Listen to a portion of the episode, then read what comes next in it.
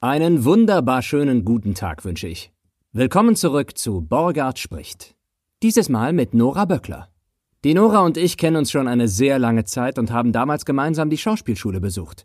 Mittlerweile arbeitet Nora als Schauspielerin und begnadete Komikerin. Was so alles hinter einem Comedy-Solo-Bühnenprogramm steckt und wie sie es überhaupt bis hierhin geschafft hat, erzählt sie jetzt in der neuen Episode von Borgard spricht. Mit Nora Böckler.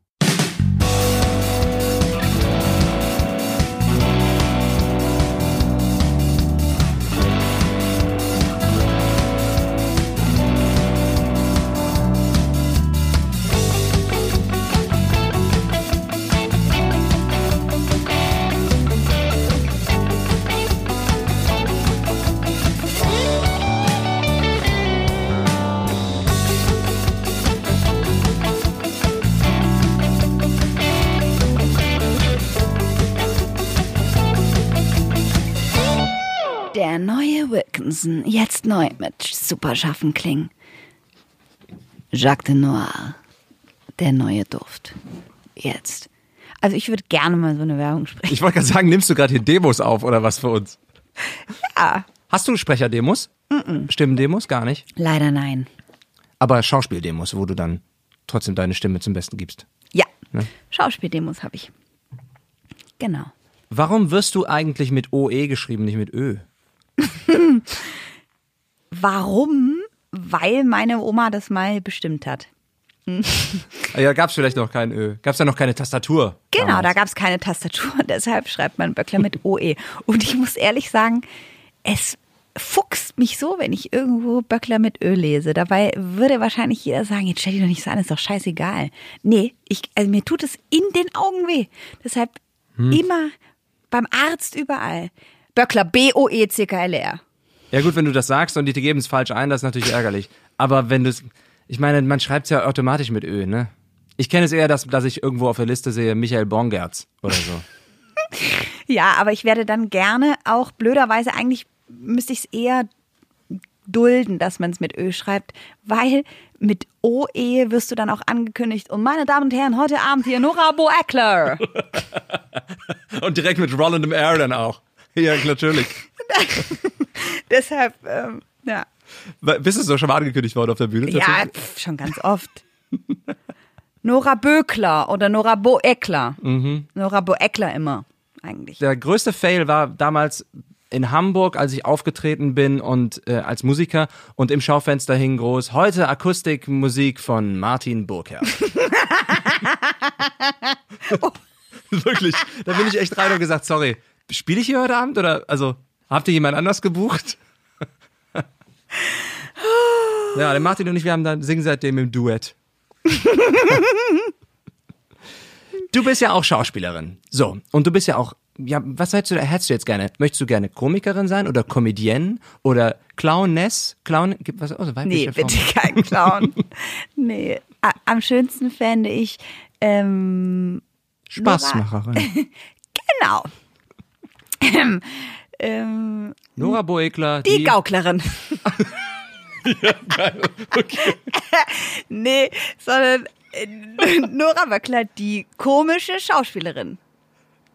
Nee, das ist, nee, das geht nach hinten los, Nora. Das kannst du nicht machen. Dann denken wir so, was, schielt die oder was ist los? Ja. Hm, Mist. Ich glaube, du müsstest mal mit deiner Agentur sprechen, wie du das am besten regelst. Ja. Die komische Schauspielerin.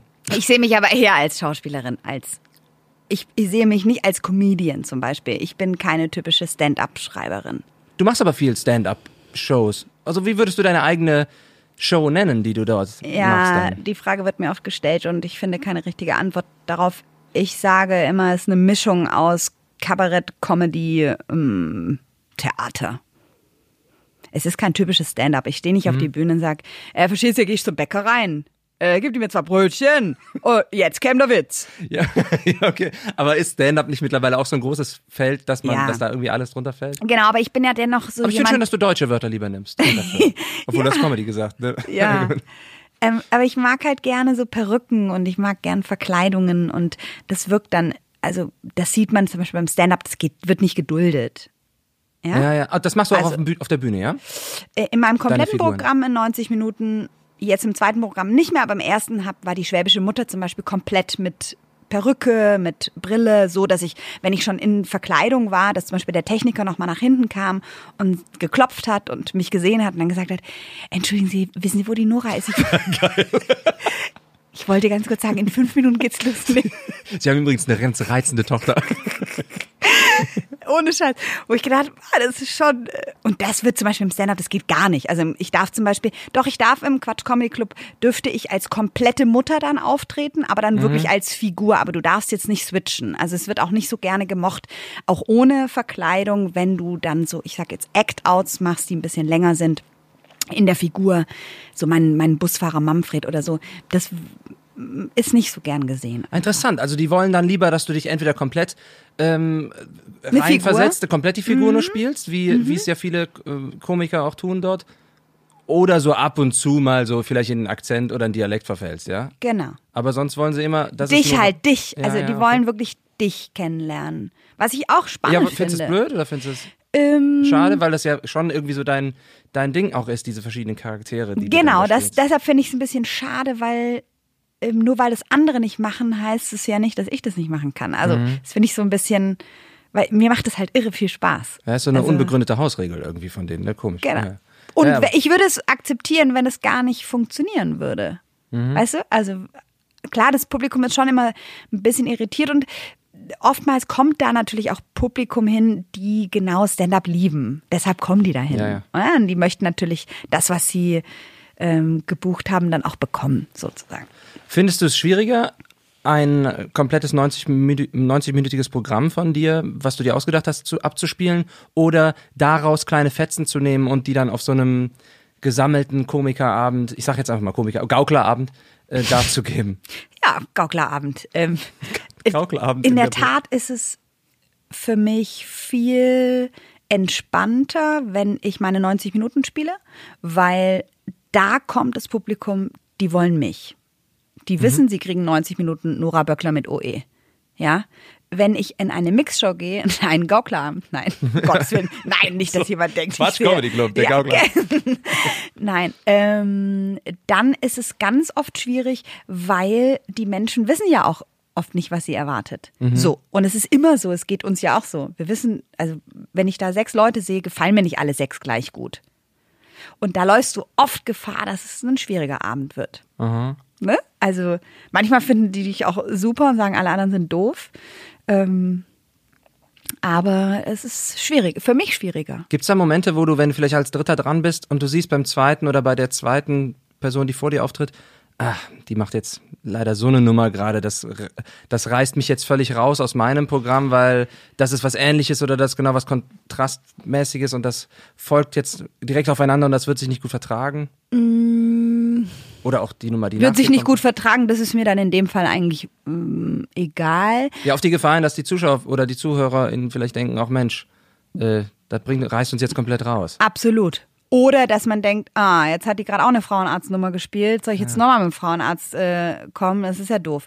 Aber meistens ist so, man kennt die Comedians, die auftreten, man kennt sogar die Sets. Ja, jeder Ja. Comedian spielt fast immer das gleiche Set. Also klar, das ändert sich nach ein, zwei Jahren irgendwann, aber ähm, bei so großen Mixed-Show-Abenden, da spielst du ja auch meistens deine sicheren Nummern, ja, die getestet sind. Best of von Best of. So, quasi. ja, Mhm. genau. Und da weiß man in der Regel immer, was der andere spielt. Ja. Sind die denn, die sind dann nicht immer alle aufgezeichnet, ne? Deswegen kannst du halt Nee. auch alles immer so dargeben. Genau, kommt immer drauf an. Also jetzt hatte ich vor kurzem im Quatschclub in Berlin eine Aufzeichnung, meine erste. Und da zum Beispiel, da klärt die Redaktion natürlich vorher ab. Schickt bitte uns eure Texte, damit es sich nicht kreuzt. Aber wir hatten komischerweise alle zum Beispiel Kinderthemen. Ähm, aber vielleicht war das auch gewollt, ne, dass jeder irgendwie über Kinder spricht. Wie hast du denn damals angefangen zu sagen, ich möchte jetzt auch auf die Bühne gehen und ein eigenes Programm haben? Oder ich, pass auf, ich frage mal was ganz anderes. Hast du dir damals, als du nach Köln gekommen bist, auf die Schauspielschule gegangen bist, ausmalen können, in irgendeiner Art und Weise, dass du jetzt hier so äh, dastehst, wie du jetzt hier bist? Nein. Ich bin auf die Schauspielschule gegangen, weil mein großes Ziel war Kölner Schauspielhaus Medea, großes Theater. Ich wollte Theaterschauspielerin werden. Theater. Theater. Mit fünf Hs an ja, falschen Stellen. Ja, das war mein großer Traum. Warum denn eigentlich? Weil ich das geil fand. Ich äh, habe eine Riesenliebe für Theater entwickelt. Ich bin irre gern selber ins Theater gegangen. Ähm, ich, also irgendwie, ich wollte große Theaterschauspielerin werden. Und das hat lange Zeit gebraucht, bis ich gecheckt habe, dass ich das nicht werde und dass ich, dass, äh, dass meine Talente auch woanders stecken. Das hat ja auch erstmal lange Zeit gedauert, bis du das, bis du wirklich ergriffen hast, zu sagen, ich mache das jetzt, ich werde das jetzt, oder? Total lange. Ich habe in der Tat ähm, nach der Schauspielschule, ähm, es war jetzt nicht so, dass ich auf der Schauspielschule war und die Leute gesagt haben, oh je, die Böckler, was machen wir denn mit der? Es war ja eher immer sehr positiv, äh, mein Feedback. Und ich dachte, also man hat da schon beigebracht bekommen auf der Schauspielschule, wenn man da rauskommt, dann wird's schwer. Ne? Aber es ist nicht unmachbar. Und ich dachte immer, das klappt schon.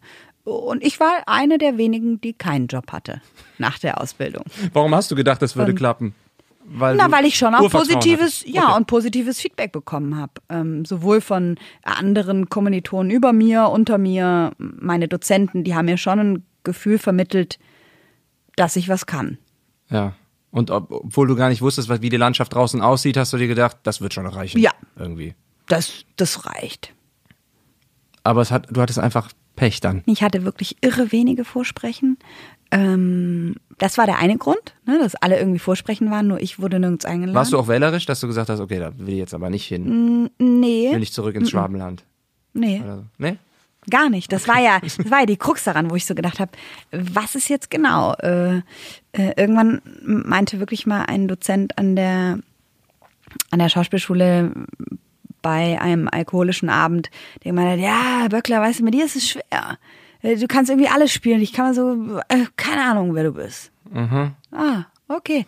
Ja, dann nehme ich noch einen Wodka. Äh, und ähm, ja, und das hat wirklich ganz lange gedauert. Mein, mein damaliger Freund äh, wurde dann auch nochmal an der Ernst Busch genommen. Also der hat nochmal Schauspielschule gemacht. Ähm, das hat mich echt fertig gemacht, weil ich da ja auch nochmal gespürt habe, wow, jetzt wieder großes Theater, alle spielen Theater und dann BE, Schaubühne, Maxim Gorki Theater. Ähm, und da bin ich echt von Köln nach München gezogen und dachte mir, in München wird alles besser.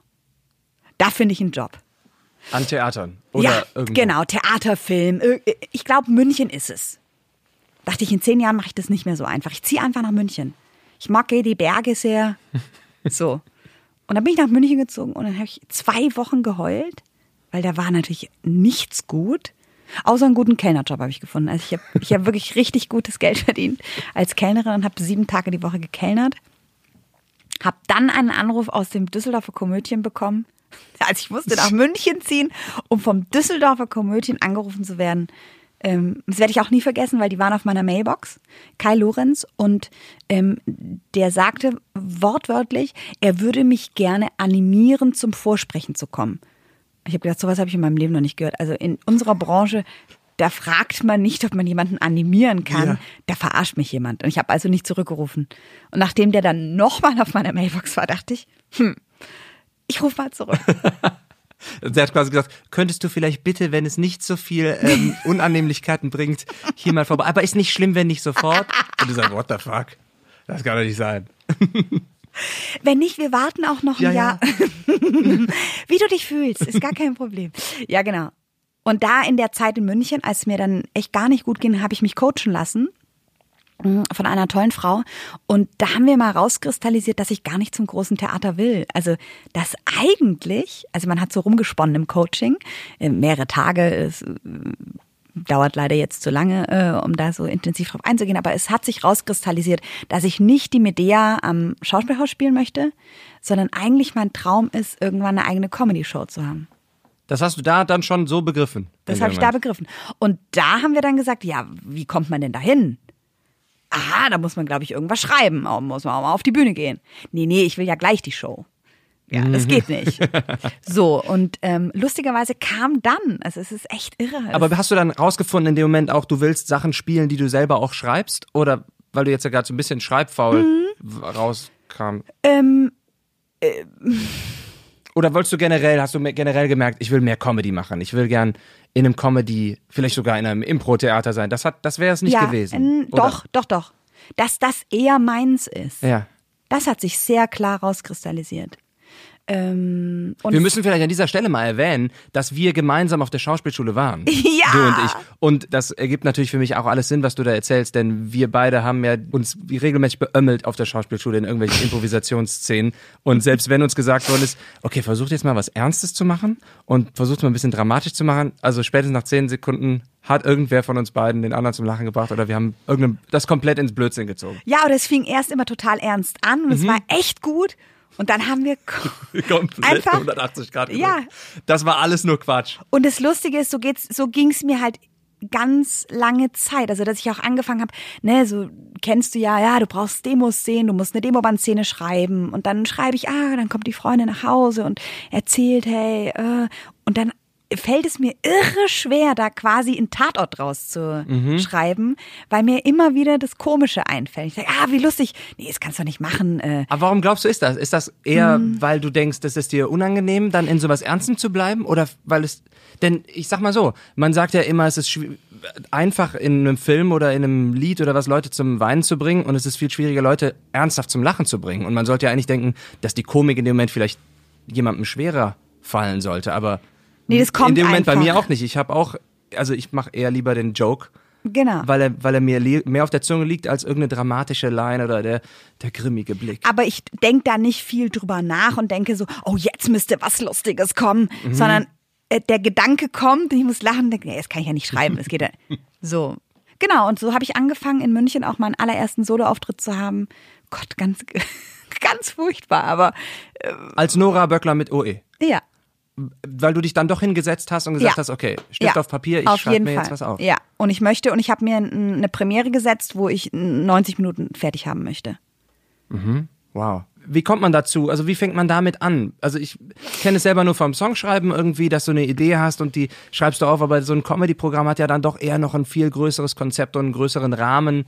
Du mhm. kannst ja nicht einfach nur sagen, ich habe jetzt hier 50 Witze, die schlängel ich jetzt irgendwie aneinander. Genau. Besonders also, wenn du, und ich unterbreche dich jetzt fünfmal noch, bevor du antworten Sehr gerne. darfst. Dann nehme ich nochmal Ja, genau, trink du in der Zeit. Ich gebe dir jetzt einen ganz Fragen. Hattest du denn da auch einen, einen Mentor, eine Mentorin, irgendwie einen Ansprechpartner, wo du gesagt hast, oder hast du es alles aus eigener Erfahrung gemacht? Ich mag ja Comedy und ich bin auch eine lustige, lustige Dame. Ich hatte einen ganz tollen Menschen an meiner Seite, meine Mutter, die leider heute nicht mehr lebt, aber äh, zu dem Zeitpunkt und mit der habe ich echt zusammen mein allererstes Soloprogramm Super, geschrieben. Wie schön. Es war ganz schrecklich, weil wir uns ganz viel gestritten okay. haben. Und ähm, sie hat dann was geschrieben, dann habe ich gesagt, nee, es ist ja total peinlich, es kann man ja so nicht sagen, ist auch nicht lustig. Dann habe ich was geschrieben, dann hat sie gesagt, ja, aber so kommen wir nicht weit. Äh, und dann, wenn wir das beide zusammengekriegt haben und es beide auch lustig fanden, dann hat es meistens auch funktioniert. Dann gefunkelt, ja, dann wusstest du das. Mhm, mhm schön. Es war irre viel Arbeit. Boah. Ähm, aber ganz kurz, um da nochmal drauf ähm, einzugehen. Normalerweise ist der Weg von, ich sag jetzt, ein Stand-up-Comedian oder auch die meisten, die machen das so, die schreiben, die haben eine 10-Minuten-Nummer, die super funktioniert. Dann versuchen sie an die 10-Minuten-Nummer eine 5-Minuten-Nummer noch dran zu hängen. Dann probieren die die neue 5 Minuten aus. Und so wächst quasi das Stand-up irgendwann zusammen. Mhm. Ich habe das komplett ich möchte jetzt es nicht bewerten und falsch und richtig nennen, aber ich habe einen ganz anderen Weg gemacht. Ich habe erst komplette 90 Minuten geschrieben, habe die dann ausprobiert und dann gemerkt, ah, das funktioniert, das funktioniert nicht. Ähm also anstatt wie so, ein, wie so ein Koch, der ein neues Rezept machen will, erstmal so einen, einen, kleinen, einen kleinen Teller zu machen und dann mal vorzuschmecken, hast, nee. du, hast du einen riesen Kochtopf genommen. Sagt, Leute, ich lag die ganze Nachbarschaft ein. Kommt vorbei, ist genug für alle da. Ich weiß oh, nicht, wie es schmeckt, ja aber es gibt was zu essen. ja, genau. Wie heißt genau. das Gericht denn? Boah, weiß ich noch nicht. genau so. Ja, mutig, finde ich super. Also ich bin, ich bin ein riesengroßer Comedy-Fan. Ich bin sehr interessiert am, daran, wie Comedy entsteht. Ich finde Komiker total interessant. Ich bin da sehr, habe da schon sehr viele Biografien gelesen von vielen verschiedenen Stand-up-Comedians und Comedians und finde wirklich klasse, wie sowas entsteht und wie die sich dann trauen, mit neuem Material auf die Bühne zu gehen und das auszuprobieren und dass man häufig nur, jetzt, ich nehme mal amerikanische Comedians, dass man häufig nur sieht, okay, hier, ähm, Bill Burr, Chris Rock, die haben ein neues Special rausgebracht. Das ist Mhm. die Stunde. Und du denkst, oh, das ist ja klasse, die Stunde, wie die das wieder geschafft haben. Ja, die haben halt ein ganzes Jahr lang sind die aufgetreten in kleinen Clubs, Genau. wo du eigentlich so denkst, Chris Rock spielt eine Arena nur. Aber der spielt dann halt im Comedy Cellar irgendwie vor, macht seine fünf Minuten und merkt, okay, davon waren zwei Jokes geil, die nehme Ja. ich, den Rest schmeiße ich weg. Das finde Mhm. ich mega spannend. Als du dann deine 90 Minuten fertig hattest, hast du dann dir eine, ein Etablissement gemietet und gesagt, kommen Sie rein? Ich habe davor in, ähm, durch ein bisschen Connections im Fraunhofer Theater in München ähm, zwei Jungs gehabt, die da das Theater geleitet haben. Bei denen habe ich wirklich vorgesprochen. Also ich musste 15 Minuten aus meinem Programm denen präsentieren und die haben dann entschieden, ob ich einen Abend bekomme. Also wirklich so eine kleine Audienz wirklich, hattest du ja, da, ja? wirklich. Und da mu- musste ich, und das habe ich, wie gesagt, einmal ausprobiert und dann bin ich ins kalte Wasser gesprungen, habe vor denen, oh Gott, es war ganz so schlimm für mich. Es war wirklich furchtbar. 15 Minuten vor den zwei Männern zu spielen und die aber gesagt haben, jo, kriegst du einen Abend. Ähm, Ja, das ist ja auch eine wo ganz echt nur gestandene Kabarettisten ihre Abende spielen, ne? Also ja. Fraunhofer Theater, ganz süßes, süßes Theater. Vor allen Dingen ist es ja eine, eine Sache, wenn du das bei dir zu Hause übst am Tisch und du schreibst es auf und du sagst es dir laut vor, um zu gucken, wie muss das Timing sitzen. Und dann gehst du auf die Bühne und dann denkst du, okay, mit Publikum funktioniert es vielleicht eher oder hoffentlich je nachdem, wie die reagieren. Aber wenn dann nur zwei Leute da sitzen ähm, und da kommt dann fast gar kein Feedback von zurück, ist halt wirklich sehr schwierig. Das ist ganz, ganz schwer. Es ist auch immer, ich sage auch jetzt zum Beispiel zu Corona-Zeiten, ne, meine letzten zwei Vorstellungen waren im Senftöpfchen in Köln und es waren zu viel Karten verkauft dafür, dass so wenig kommen durften. Und dann musste Ja. ich zwei Vorstellungen spielen, habe jeweils nur 60 Minuten gespielt und es durften 35 äh, Menschen kommen. Jeweils. Ja.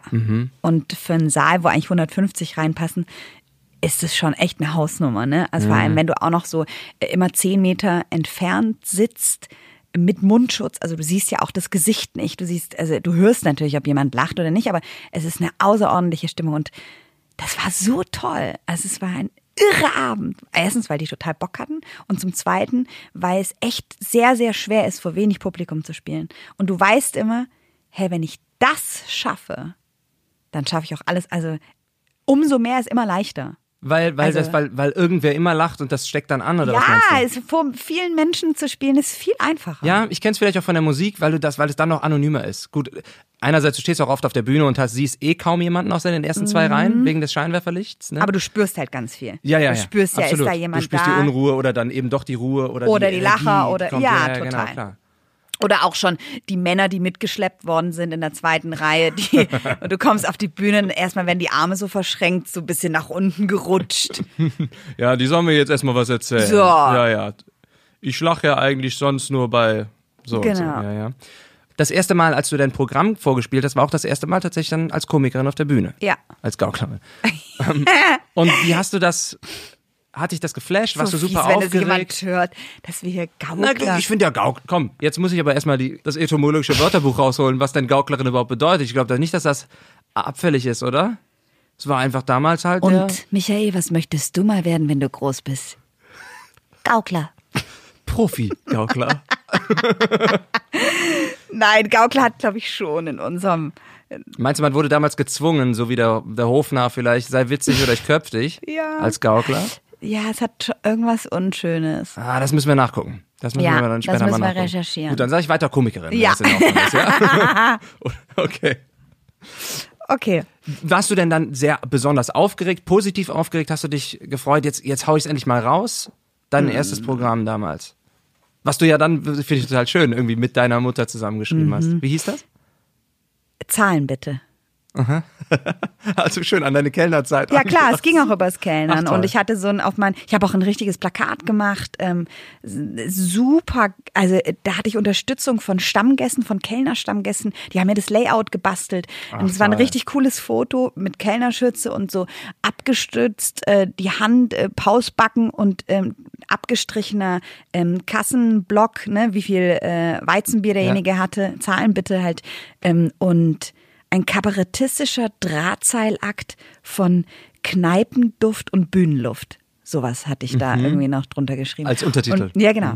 Und so war es auch. Also es ging schon über mein Leben, über Stammgäste, über Kellnern und da erlebst du ja irre Sachen. Also wo jeder sagt, jetzt erzähl doch keine Geschichte. Nee, das ist das Leben. ähm, da muss ich echt nicht viel dazu schreiben. Es habe ich aber traurigerweise echt einmal nur in München aufgeführt. Ach, tatsächlich, Ja, ja. ich bin danach nicht auf Tour oder ich habe dann nichts mehr gemacht. Ich bin dann ans Düsseldorfer Komödien gegangen danach. Ach, du wurdest dann animiert zum Vorsprechen. Ja. Du hast Richtig. dich und ich, animieren lassen. ich habe mich animieren lassen und bin wirklich dahin gegangen. Aber das macht's ja noch legendärer und sagenumwobener eigentlich, oder? Dieses eine Programm dann, was du da mit deiner Mutter zusammen gemacht hast. Ach, Mhm. ja, das ist schön. da habe ich mal so reingeschnuppert und nach dem Komödien in Düsseldorf habe ich gemerkt, okay, jetzt probieren wir das nochmal. Wie lange warst du denn dann da angestellt? Dreieinhalb? Jahre waren wir auf Tour. Ach, das war dann auch ein Gastspiel. Wir haben, nee, wir haben, das war ein richtiges Ensemble, ein Frauenensemble. Ähm, Melanie Haupt, Judith Jakob und ich. Zwei ganz tolle Ach Frauen. so, ja, wie hieß, wie hieß denn? Prosecco-Pack. Prosecco, ja, ja, ja. Prosecco Hm. Pack. Ich erinnere mich, ja, ja, ja. Jetzt verstehe ich ja, kann ich auch fast ein bisschen nachvollziehen, warum er dich animieren wollte, weil du jetzt nicht einfach nur in einen in einen großen Topf des Schauspielensembles geworfen worden wärst, sondern die wollten wirklich genau besetzen, eine von, eine aus diesem Trio. Mm, Das war Ja, echt ja, schwer. Und das war auch ein richtiger Castingritt. Und nochmal kommen, ich werde ich nie vergessen, in Düsseldorf bei 30 Grad musste ich auf das Ergebnis warten und bin dann da ins Freibad, habe eine Arschbombe reingezogen. Das weiß ich noch ganz genau und habe so gedacht, komm, scheiß drauf, es wird eh nix. Egal. Und dann riefen die mich an. Was war denn das für ein Wow. Programm? War das, war das, hast du da auch sehr viel eigenen Input reingehauen oder war nee, das? das, wurde geschrieben. schön? Das wurde von Dietmar Jakobs geschrieben. Ein ganz toller Autor, ich weiß nicht, auch ein Kölner. Aber für die, also das ist auch kennst. nur für diese. Für Das wurde Ensemble nur für uns euch. geschrieben. Genau. Es war echt ein ganz, ganz geiles Stück. Schön. Ja. Es hat super funktioniert. Auch und damit seid ihr dann getourt, Genau, du, ne? dreieinhalb Jahre. Und da habe ich natürlich ganz schnell ähm, in den Häusern gespielt, wo du quasi als Kabarettist wirklich so, oh, wenn, mit viel Arbeiten nach zehn Jahren darfst du dann da mal Mhm. so spielen. Da, das hat uns natürlich irre Türen geöffnet durchs Komödien. Ist doch voll super. Du wolltest Schauspielerin werden, es hat nicht geklappt, in Anführungsstrichen Mhm. erstmal. Und dann hast du gedacht, okay, dann mache ich mal etwas, was mir, was doch noch tiefer in mir brennt. Mhm. Und hast dann doch wieder einen Schauspielgig bekommen, der aber dann damit so verwandt war, dass du ja davon unheimlich gezehrt hast wahrscheinlich. Du hast Absolut. ja so viel Erfahrung gesammelt. Ja, es war eigentlich so ein Mix. Ja. So, ja. Ähm, Und du hast super viele Leute kennengelernt wahrscheinlich auf dem Weg Mhm. in diesen Häusern, wo du vielleicht auch mal gesagt hast, ich mache auch mal ein eigenes Programm. Kennen Sie Zahlen bitte? das neigte sich dann aber irgendwann im Ende zu und leider ja, wir haben uns getrennt nach dreieinhalb Jahren. Mm, Es gab hast du auch in der Zeit nur das gemacht oder hast du dann auch schauspielerisch schon mal Fuß gefasst? Ja, ich habe ab und zu gedreht, aber wir haben schon echt re- relativ viel gespielt. Da muss ich auch immer wieder Sachen absagen. Es kamen ein paar Sachen rein, aber das konnte man nicht realisieren. Ja, ist ja fast, fast eine luxuriöse Situation, in der man dann ist, ne? Äh, sowieso. Also als Schauspielerin dreieinhalb Jahre zu wissen, dass man nächstes Jahr Geld verdient. Bist du denn dann rausgegangen aus der Nummer ohne Plan oder hast du dann, hat das Feuer in dir weiter gebrannt und du hast gedacht, jetzt noch mehr, noch mehr Comedy bitte oder jetzt endlich mal Zeit fürs Drehen und fürs Schauspielen, jetzt mal an Theater was, was Ernstes machen? Eher nicht. Ich, also erstmal, als wir uns getrennt haben, ging es mir echt nicht gut, weil mir hat es so eine Freude gemacht und ähm, da bin ich so ein bisschen so ein Loch gefallen, weil ich echt dachte, hä, was mache ich denn jetzt? Und alle haben gesagt, ist doch ganz klar, du machst ein eigenes Soloprogramm.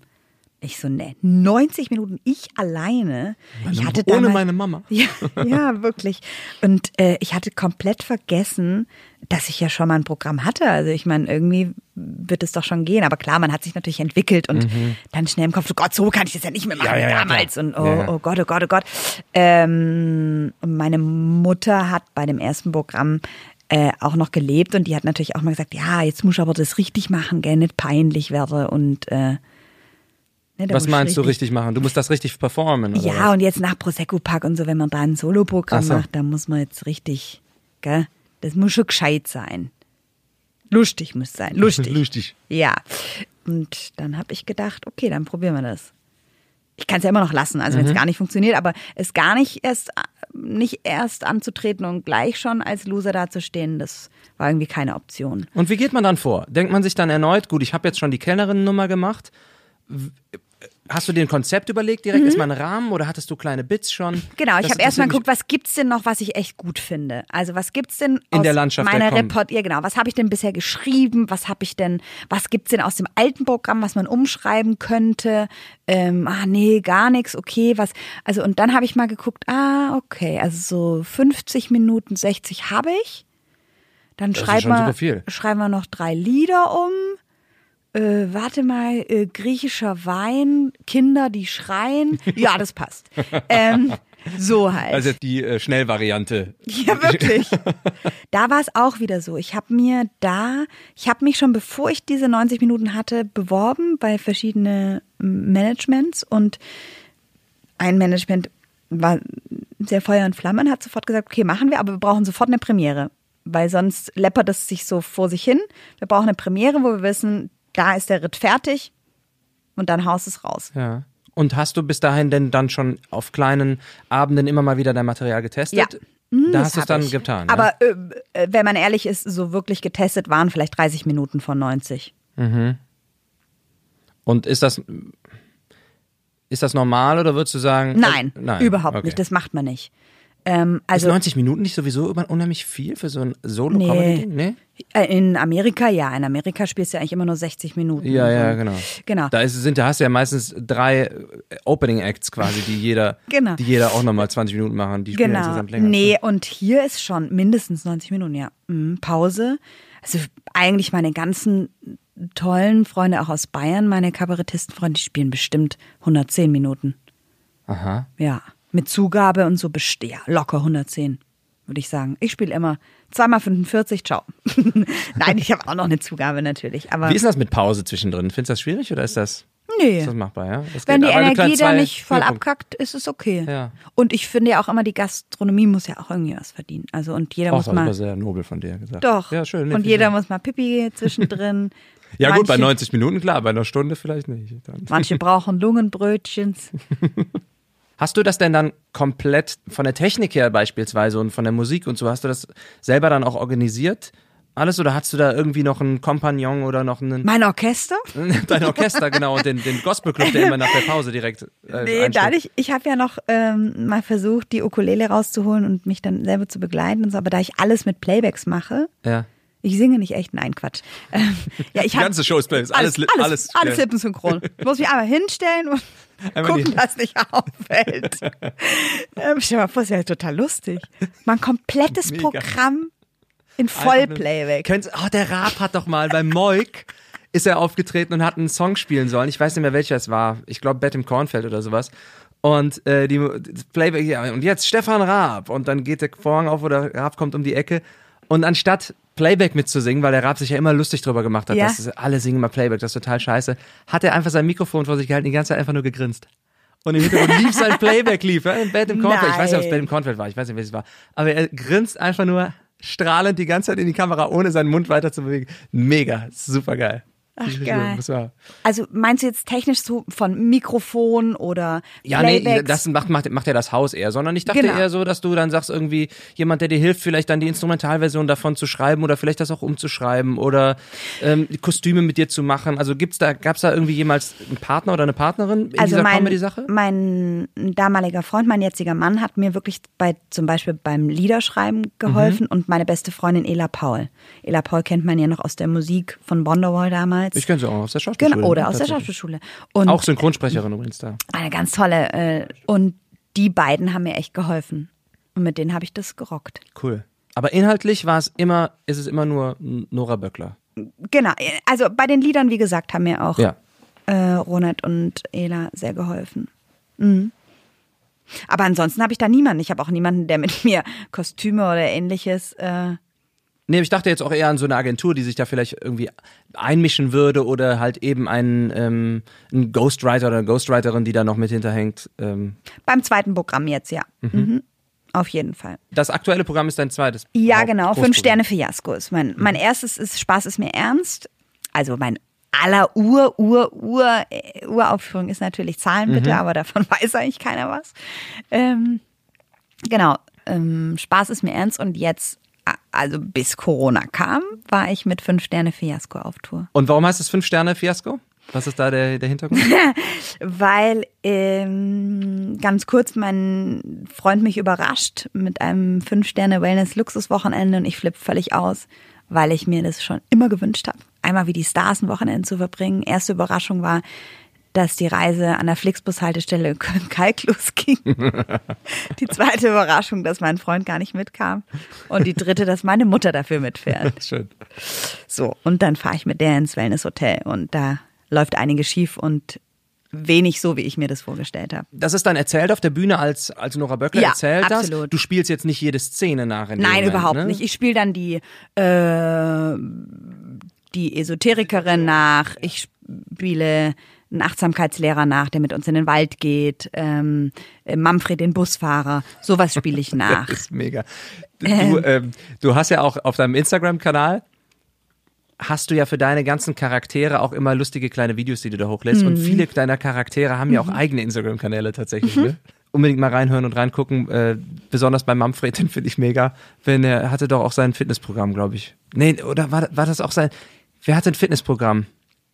Er hat da, er hat auch ein Fitnessstudio Fitness- da, er macht da auch, aber die Übungen macht er falsch.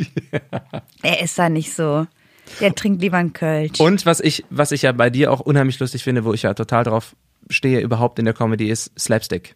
Dass du diese Pratfall, diese Hinfaller, ne, diese ständig, ständiges Hinfallen und da warst du ja schon immer sehr begabt im Körper, in der körperlichen Komik, ohne dass das sch- schlecht wertend klingen soll. Ja. Ähm, das, das finde ich wirklich mega. Das macht mir auch total Spaß. Ich habe mir auch noch nie wirklich wehgetan. Und ich frage auch immer in jeder Schauspielszene, aber kann die nicht aufstehen und dann hinfallen?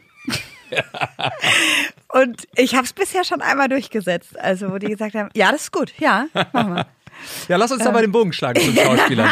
Weil du bist ja dann doch nicht nur die Komikerin, sondern auch wirklich eine Schauspielerin, die auch ernste Rollen spielt und die auch mittlerweile gut gebucht ist, weil du warst jetzt viel auf Dreh in diesem Jahr tatsächlich. Oh ja, das, ich traue mich das immer gar nicht laut zu sagen, aber 2020, das Kack-Corona-Jahr ist, was mich beruflich betrifft, mein geilstes Jahr, ja.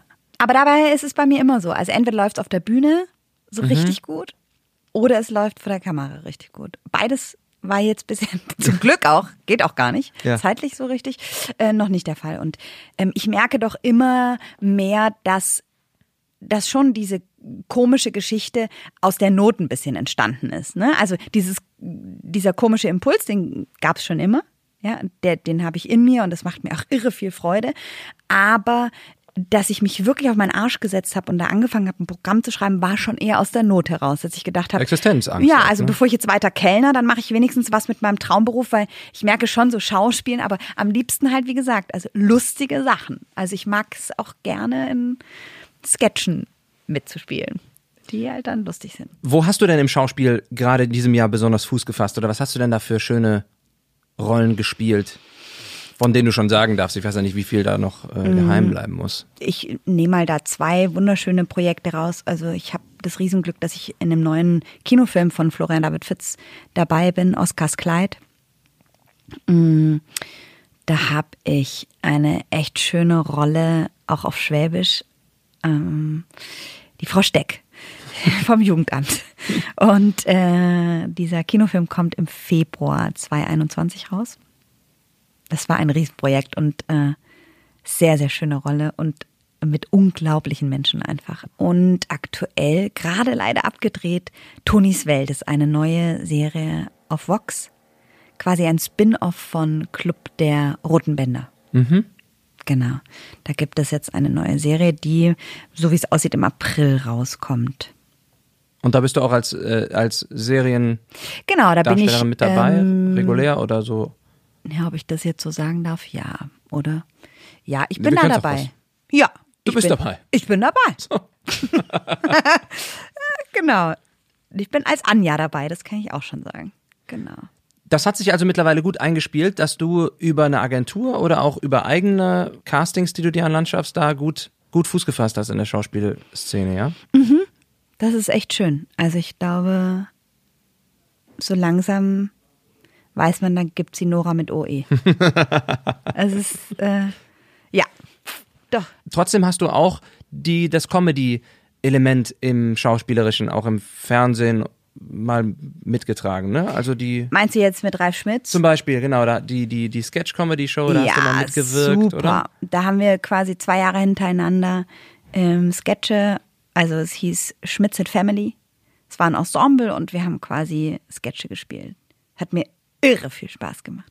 Ja, das glaube ich. Das war wirklich eine, also auch ein Hammer-Ensemble. Ein so harmonisches, geiles, unterschiedliche, also so unterschiedliche Menschen. Und mit Ralf Schmitz hat es einfach irre Spaß gemacht zu arbeiten. Ganz toller Typ und Könntest du Ja. dir auch mal vorstellen, bei so einer Serie mit in dem im Schreiber, im, ich kenne es nur auf Englisch, der Writers Room, der Writers Pool, der Schreiberraum, die so eine Serie mitzuschreiben? Mhm. Oder Durchaus. Finde ich gab es da schon mal Berührungspunkte Gefallen dran. oder eher weniger? Ja, also ich, Also außer dem Moment, wo du vor- am Set gesagt hast, ich würde gern hinfallen, wenn das geht, und dann mir mein Auge hier auf, dem, auf der Stuhlkante abhauen. ähm, nee, ich habe jetzt so, ich habe, ich schreibe immer mit meiner einen Agentin zum Beispiel zusammen. Ähm, ich weiß nicht, hast du das gesehen, was wir für den WDR gemacht haben in der Lockdown-Zeit? Da, ähm, Auf, auf Social Media war das aber, ne? Oder? hm, das, also vom WDR, es war Ich habe es mitbekommen, ja. Ich weiß nicht mehr, ob ich es Da wohnen quasi alle Figuren von mir in einem Mietshaus und treffen sich zu einem äh, Corona-Call. Videocall. Ja, ja, Genau. ja, ja, und ich jeder erzählt, wie es ihm gerade in der Corona-Zeit geht. Und ähm, sowas zum Beispiel schreibe ich dann mit meiner tollen Agentin zusammen. Lisa Anhaus an dieser Stelle, ähm, die ganz toll schreiben kann. Mhm. Da entwickle ich zum Beispiel dann so Comedy-Projekte. Und dann habe ich gesehen auf deinem Instagram-Channel, dass du letztens auch was gedreht hast für How to Sell Drugs Online Fast. Ja! Das ist richtig? Geil. Also ich bin, im- ich hänge immer noch in der ersten Staffel. Ich habe noch nicht, noch nicht weitergeguckt. Ja, ja. Oh mein Gott. Aber die fand ich richtig gut, die Serie. An dieser Stelle, wer es noch nicht gesehen hat, Leute, die geilste Serie ever. Also, ey. Mega gut produziert, mega lustig auch. und so hammer produziert. Also einfach nicht kein deutscher Look, sondern, Mhm. also sorry, aber du würdest doch nie drauf kommen, dass es eine deutsche Serie Nee, ist. pass auf, jetzt sage ich eine Sache. Das soll jetzt nicht kritisierend wirken, aber vielleicht ist das der Synchronsprecher in mir. Ich weiß, dass dieses, diese ganze Serie ist ja, haben die ja auch auf Englisch nachsynchronisiert. Mhm. Ne, tatsächlich, um halt ähm, internationales Publikum aufzufangen, Mhm. denke ich mal. Und ich meine, bevor ich das wusste, habe ich zu meiner Frau gesagt, dass die Dialogbücher sind teilweise so geschrieben, dass ich gedacht habe, dass die sehr auf international machen irgendwie. Und dann habe ich herausgefunden, okay, das wird auch auf Englisch synchronisiert. Denn die jungen Kids, die sagen ja ganz oft wirklich so englische Floskeln hauen die Ja. raus. Und Ja. viel ist tatsächlich auch vom Filmerischen her so, dass viel im Konter gefilmt ist, over the shoulder, dass Mhm. du denjenigen, dass wenig Lippen äh, Lippeneinsatz ist in dem Moment, dass ich gedacht habe, ah, okay, die haben vielleicht ein bisschen zu sehr darauf angesetzt, zumindest, dass ich es in dem Moment gemerkt habe, dass es im Nachhinein nochmal synchronisiert werden soll, haben sie es sich ein bisschen einfach gemacht, teilweise so hier und da auf Englisch, aber es wirkte, im Gesamtkonstrukt hat es mir nicht, hat es mich nicht gestört, dass die, dass die Serie oder die Qualität der Serie hat da für mich nicht drunter gelitten in dem Moment. Also kameratechnisch und so, ich finde das wirklich Hammer. Also ich, Mhm. als ich da die Anfrage hatte und es ist leider echt nur eine, ich guck einmal kurz vorbei, ähm, Szene, aber Kammerteam auch und oh Gott, das wär, sowas wäre natürlich mein absoluter Traum, muss ich ganz Wo ehrlich habt ihr das denn sagen. gedreht eigentlich? Ist, wird das nicht, wird das nicht Hier in in- produziert? Ja. In Ehrenfeld. In Ehrenfeld Wir sogar. haben in Ehrenfeld gedreht. Ach toll. Im Bunker. Also weil ich bin ja öfter hier durch, ich wohne ja in Ehrenfeld und hier ist ja häufig, äh, dass die die Straße blockieren und ich darf nicht WJ, weil die sagen, nee, wir sind am Drehen, sorry. Und dann, ah, ich will nur zum Bäcker. Dann ist, was hast du wahrscheinlich dahinter gesessen. Irgendwie. Oh, ja, Hammer. Also wirklich Cool. Leute, die hier zuhören, die es noch nicht geguckt haben, How to Sell Drugs Online gucken. Auch mein Mann, der auch nur amerikanische Stand-Upper guckt und äh, eigentlich nur amerikanische Serien, der sagt, fett. Das will was heißen. Was sind denn deine großen Comedy-Vorbilder, international gesehen oder auch nur Deutschland gesehen? Die du schon vielleicht von früher auch noch hattest? Ja, habe ich wirklich. Also für mich, Heinz Erhardt. genau. Also, nee, aber der, ernsthaft, ne, der ist ja wirklich super lustig gewesen. Nur, ähm, ist ja auch, äh, wie, äh, man spürt auch den Heinz Erhardt in dir. Genau. Ja. Ähm, auch körperlich. So, genau. nee, Kennst du das Ding von Heinz Erhardt, wenn er mit Trude Herr da sitzt? Trude Herr sitzt am Klavier und er singt irgendwas. Und äh, er singt, ah, ich weiß nicht, was der Satz ist. Irgendwie so, oh, das war eine ganz wunderbare Zeit. Irgendwie, das ist der Satz. Und Trude Herr sitzt am Klavier und er steht dort und singt das immer wieder. Und dann geht er zu so, einem, zu so einer Blumenvase, wo so ganz viele Rosen drin sind. Und er nimmt die Rosen und wirft immer nach und nach bei diesem Satz eine Rose auf Trude Herr. Das war eine wunderbare Zeit. Und nimmt wieder eine Rose, wunderbare Zeit. Das ist keine Rose mehr drin. Dann nimmt er die Vase und haut ihr einfach die Vase ins Gesicht. So, so geil. Nein, das das ist halt genau mein, mein also Ja. Genau meine Komik. Erstmal, weil es halt auch super lustig, wie Trude Herr das Ding in die Fresse kriegt. Aber Ach, schön. Ja, sowas liebe ich auch. Ja. Hinfallen und in die Fresse kriegen. Oh, ich liebe auch diese Fail-Videos. Wenn Leute, ich bin da so, also Schadenfreude ist wirklich eine meiner größten. Ähm, Echt, oh nee, da kann ich meistens, wenn das dann so fies oder so, kennst du das Video, wo die eine die Melone ins Gesicht kriegt, wo die, nee, aber ich muss jetzt schon lachen.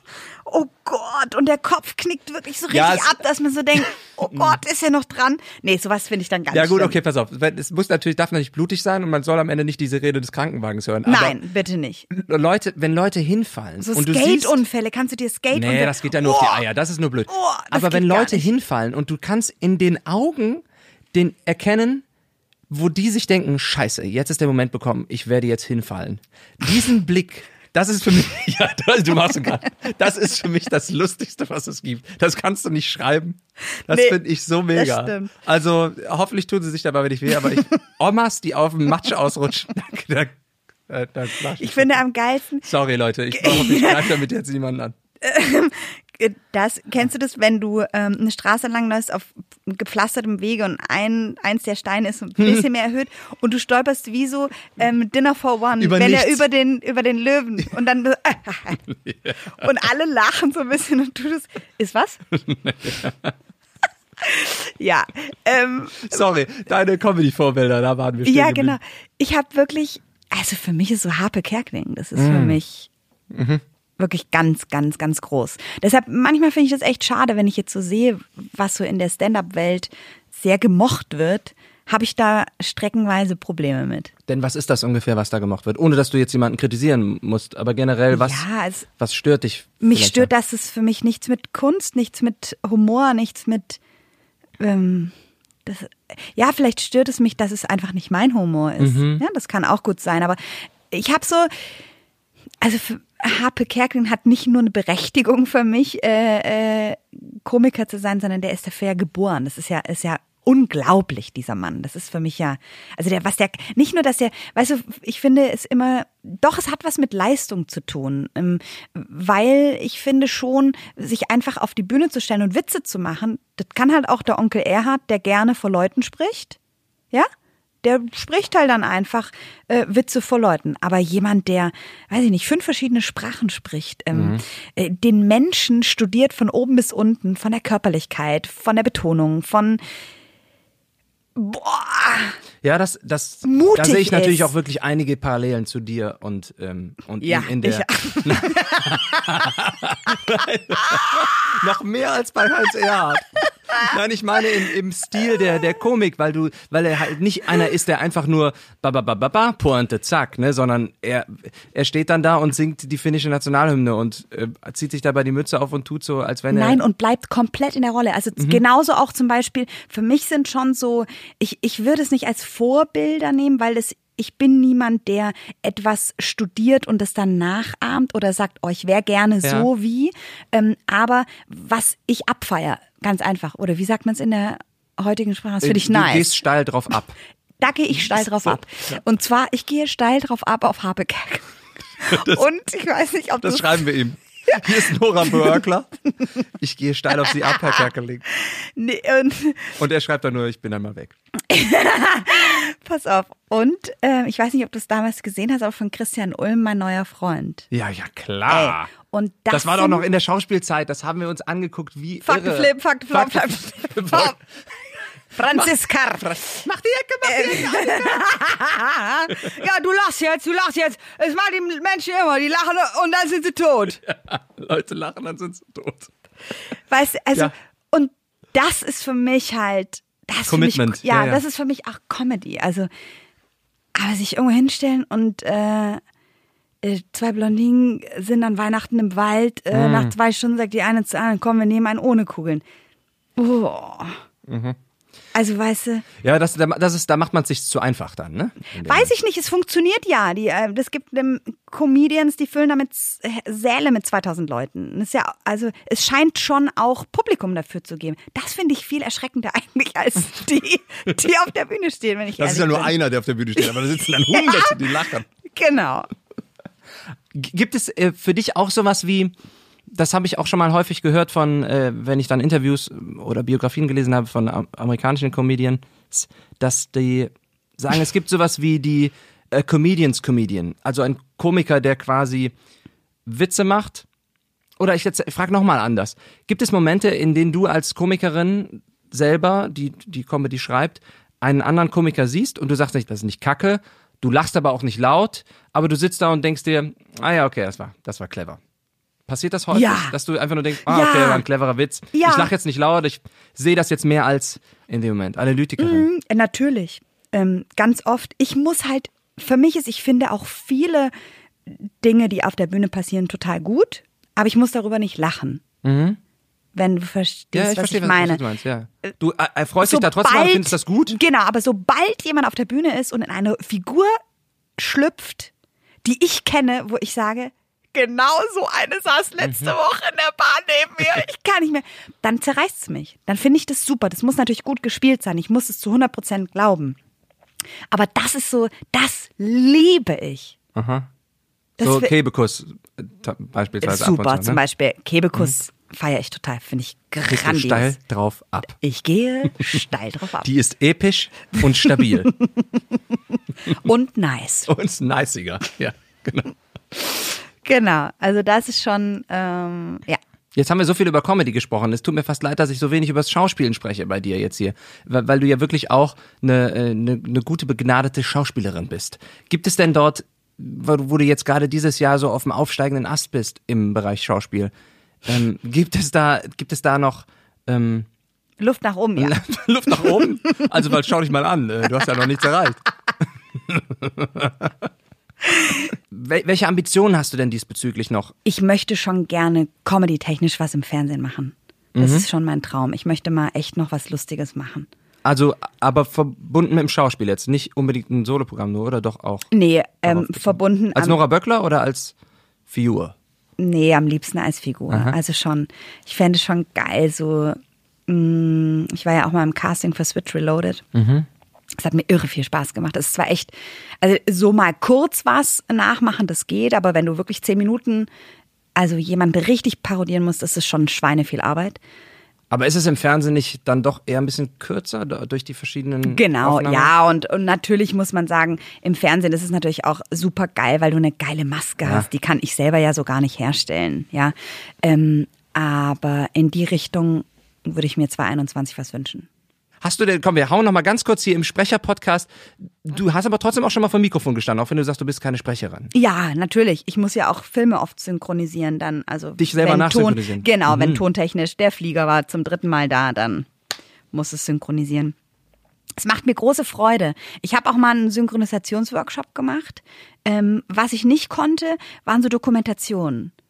Das ist mein Hund Larry und mein Dog Jerry. aber, aber wenn ich, wenn ich äh, richtig eine Serie synchronisieren durfte oder so Kinder, so, so kleine, hi, hey, oh, das finde ich toll. Ja, ja, also, okay, hallo, ich würde gerne mal für euch arbeiten. Okay. Ich schneide ich dir raus, dann hast du das als Demo. Das ist mein Hund Larry und mein Hund Jerry. Und ich heiße Nora Böckler mit OE. So, richtig. Knackiger Keks mit leckerer Schokolade.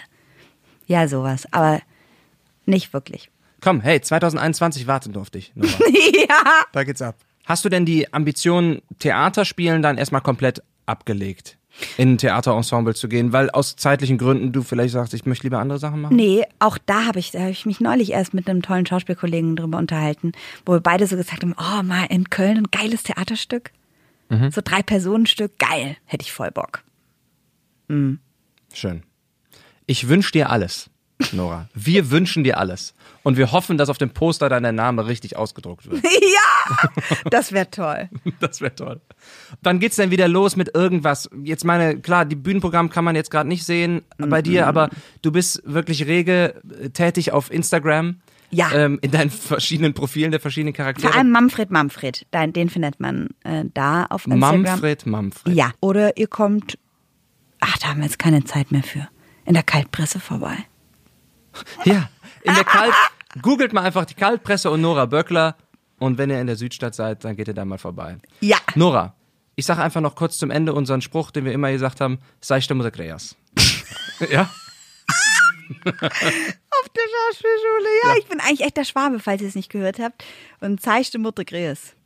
Liebe Nora, vielen lieben Dank, dass du hier warst. Ja, danke, dass ich da sein durfte. Schön, dass wir uns wieder gesehen haben. Ja. Bis dann. Ciao.